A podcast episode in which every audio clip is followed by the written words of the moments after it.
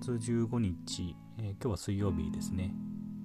で今日は在宅で働いてましてで、まあ、昼休み、えー、昼はまた、えー、息子と一緒に、えー、チャーハンを作りました、うん。でまあ、ちょっと今日は若干失敗してしまってあの、まあ、調味料入れるのを、まあ、息子にお願いしてたんですけどあのまあ、ちょっと調味料の、えボトルの開け口がま大きくてちょっとドバッと入ってしまったっていう感じでしたね。でまあ、だいぶ塩辛くなってしまったんですけど、うん。まあ、息子と,、えー、と娘がそのチャーハン食べてやっぱあの子供なんで、まあ、濃い味付けがまあ好きなんでしょうね、まあ、美味しいって言って食べてましたね、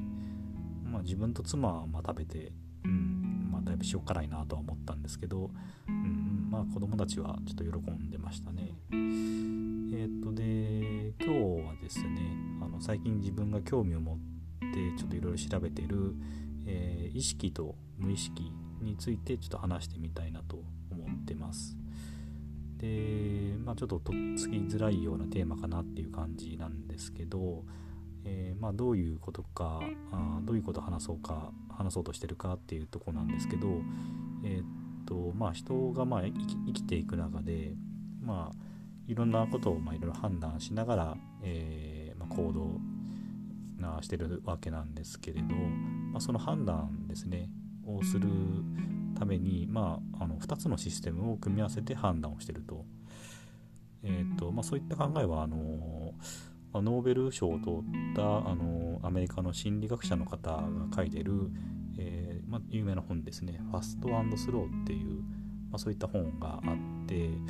まあ、でもそのその本自体はまだ私も読んだことはないんですけど、まあ、それで提唱されてる考えみたいですね。でその2つのシステムというのが、まあ、あの1つは、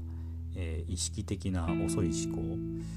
要は、えー、意識して、えー、考える、まあ、複雑な、あの処理はできるけども処理スピードはあの遅いっていう、まあ、そういった遅い思考とでもう一つのあのシステムが、え、まあ、無意識で考える早い思考、え、なんであまりこう複雑な処理はできなくて、まあ、るロジックに基づいて、ま、自動処理をするようなイメージだと思うんですけどそういったものを使って処理をする早い思考、まあ、その2つの遅い遅い思考と早い思考を、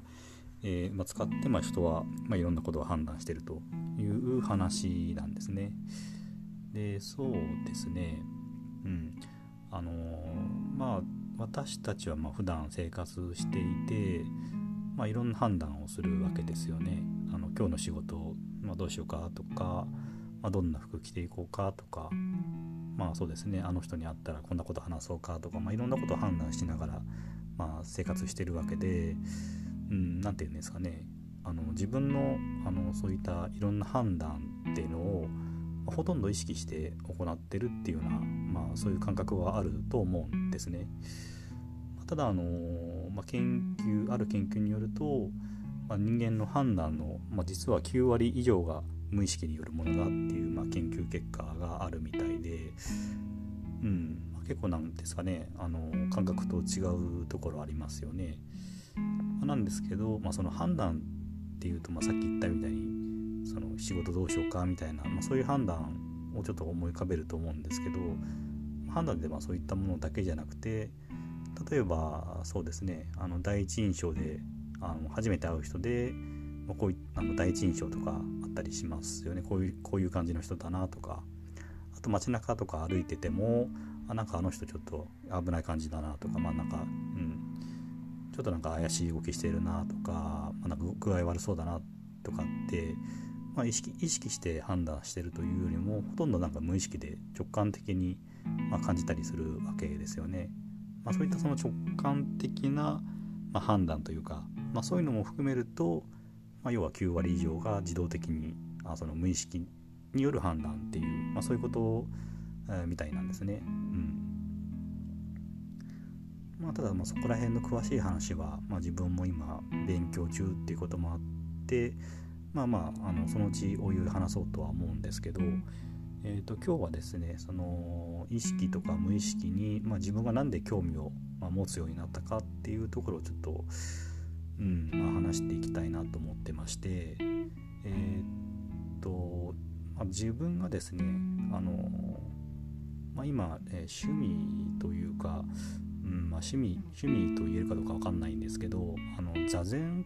をまあやってまして、うん、でちょっと最近はあの忙しくてあんまりやれてないんですけどあの一時期は、えー、っとオンライン座禅座禅会っていうのがあって、まあ、Zoom で参加できるような座禅会が、まあ、やってたりとかするんですね。まあ、まあ、普通のあの仏教の、あのまあ、一派がやってるような、まあ、そんな怪しいもんじゃないんですけど、まあ、そういったあの座禅会に、あのまあ、毎日朝と、えー、夜ですね1日2回やってるやってるんですけど、まあ、それに一時期、まあ、あの毎日毎日参加してるみたいな、まあ、ことがあって、まあ、最近はちょっとあんまりあの参加はできてないんですけど、うんまあ、そんな感じで座禅を、まあ、やってたと。でえー、っと座禅を始め、まあ、本格的にというか、まあ、ちゃんとしたあのやり方に基づいてあのやり始めたのは、まあ、そのオンライン座禅会とかに出始めてからあ参加し始めてからなんですけど、えー、っとまあその自己流、うん、我流のやり方で、あのまあ、座禅というかそういう瞑想的なものって結構前からやってて多分高校生ぐらいの頃かな。うん。でまあ、まあ、本当その時はまあ自己流ですよね。座って、まあ、目閉じてみたいな感じで、まあ、やってて、まあ、だからまあただそんなに頻繁にやってたわけではなくて本当にたまにあの、まあ、気が向いた時にというかに、まあ、ちょこちょこやってたっていう感じなんですけど、うん、でまあ自分があのその高校生の時とかにまあなんでそんなことを始めようか始めまた始めたかっていうとこなんですけどもうちょっと前の配信であの少し話したんですけど、えー、っとまあ、結構あの自分が、えー、割と若い頃から、うん、30ぐらいまで結構生きづらさをまあ感じていて、まあ、やっぱりこうずっとあの心の中にモヤモヤというかなんかこう重苦しいものを、まあ、まあ、感じてたんですよね。うん、でまあそのずっとその正体がなんでそういうふうな気持ちを抱えてるのかっていうのが分からなくてで、まあ、その正体をやっぱり知りたいっていうことで、まあそのうん、自分の心に向き合ってそれをなんでそういうふうに感じてるのかっていうのを、まあ、ずっと、まあまあ、自分なりに見つめたいっていうことで、まああのまあ、自己流ですけど、まあ、座禅をやってたっていう感じ、えー、なんですよね。うん、でそうですねあの座禅やったことある人が、まあ、そんなにいるかどうかわからないですけど、まあ、座禅多分初めてやると何て言うかな結構その頭の中でものすごく想像しいんだな騒がしいんだなっていうことに、まあ、思うと思うんですよね。まあ、あの座禅でよく、まあ、無になるみたいなことを言いますけど、まあ、本当、まあ、言葉では簡単に言えますけどやっぱり無になるってすごく難しいというか、まあ、全然自分もできないんですけど何て言うんですかねこうただ座って、まあ、自分と向き合うっていうだけなんですけどやっぱねあの自分の頭の中にすごくこうノイズというかもうすごいいろんなあの揺らめきというか、まあ、そういったものがやっぱり感じられると思うんですよね。本当になんか、うん、騒がしいんですよね。まあ、どういうまあ騒がしさ騒がしさかっていうとまあそうですねやっぱこう考えないなんか何か考えないないようにしようって思えば思うほど、うんまあ、結構なんか自動的にいろんな考えが浮かんでくるというか、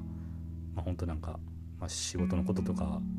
あの仕事大丈夫かなとか、まあ、ついついやっぱなんか考えちゃうんですよね本当全然意識しないんですけどその考えがポンと浮かんでくるみたいな。お腹すいたなとか本当そうなんです。あとはなんか足が痛いなとか腰が痛いなとか、まあ、本当そんな考えが、まあ、自分が意識しなくてもどんどん浮かんできたりするんですね。うん、でまあそういったなんか言葉、まあ、言葉が浮かんでくるっていうこともあるし何て言うかなその言葉にはこう表せないようないろんなこうモヤモヤ感情っていうのかな、まあ、不快感だったり不安感だったりっていうのがやっぱりこうすごく、うん、感じられるんですよね本当に。まあ普段生活してるとあんまりそういうものって意識しないと思うんですけどうん本当そんなあの頭の中にそんな想像しいノイズが、まあ、鳴り響いてるみたいな感覚ってま、まあ、全くないと思うんですけどやっぱりこう何もなくて本当にただ自分と向き合うみたいなことになるとやっぱすごくそれを感じるんですよね。うん、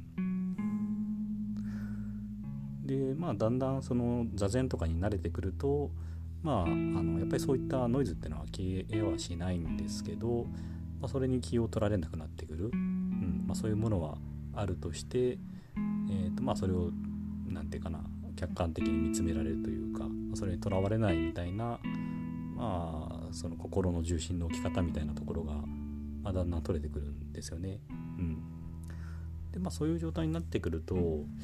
っぱり何て言うんですかねその自分が考えてる、まあ、意識とその自分ではなかなか制御できないような領域っていうのがやっぱり結構強く感じられて、うん、まあそういうふうに見つめられあのまあ客観的にその何て言うかな自分には制御できないような領域を見つめられるようになってくると、まあ、だんだんその形が見えてくるというかやっぱりなんか、うん、よく言いますよね。なんか明鏡止水とか、まあ、心があの本当に波一つなくてあの鏡のような水面で定まった状態みたいな、まあ、よくそんなことあの表現されると思うんですけどぱり何ですかねその水面に近いんでしょうねそういうイメージって。その無意識のあの、まあ、まあ、その要は自分で制御できないっていうところは多分無意識領域なのかなと思うんですけど、うん。まあ、結構そのやっぱり水面に近いようなやっぱりこう感覚は受けますね。だから、うん、やっぱりなんかこういろんな不満とか不安抱えてる時ってやっぱこう胸がざわざわして、まあ、そのその水面ってやっぱりあのうん。まあ、収まってない状態だったりしますよね。うん、でやっぱりなんかそういうふうに座禅をしていくとどうしてもその自分の意識とは別の領域っていうのはやっぱり強くあの感じてて、うん。まあ、それがやっぱり心に向き合うっていう、まあ、ことは言われるんですけどやっぱりいろいろと、まあ、さっき言ったみたいな、まあ、意識と無意識に関する本とかですよね。あのまあ、そういうのを読むとやっぱり何て言うんですかね、まあ、自分があの座禅で向き合ってる領域って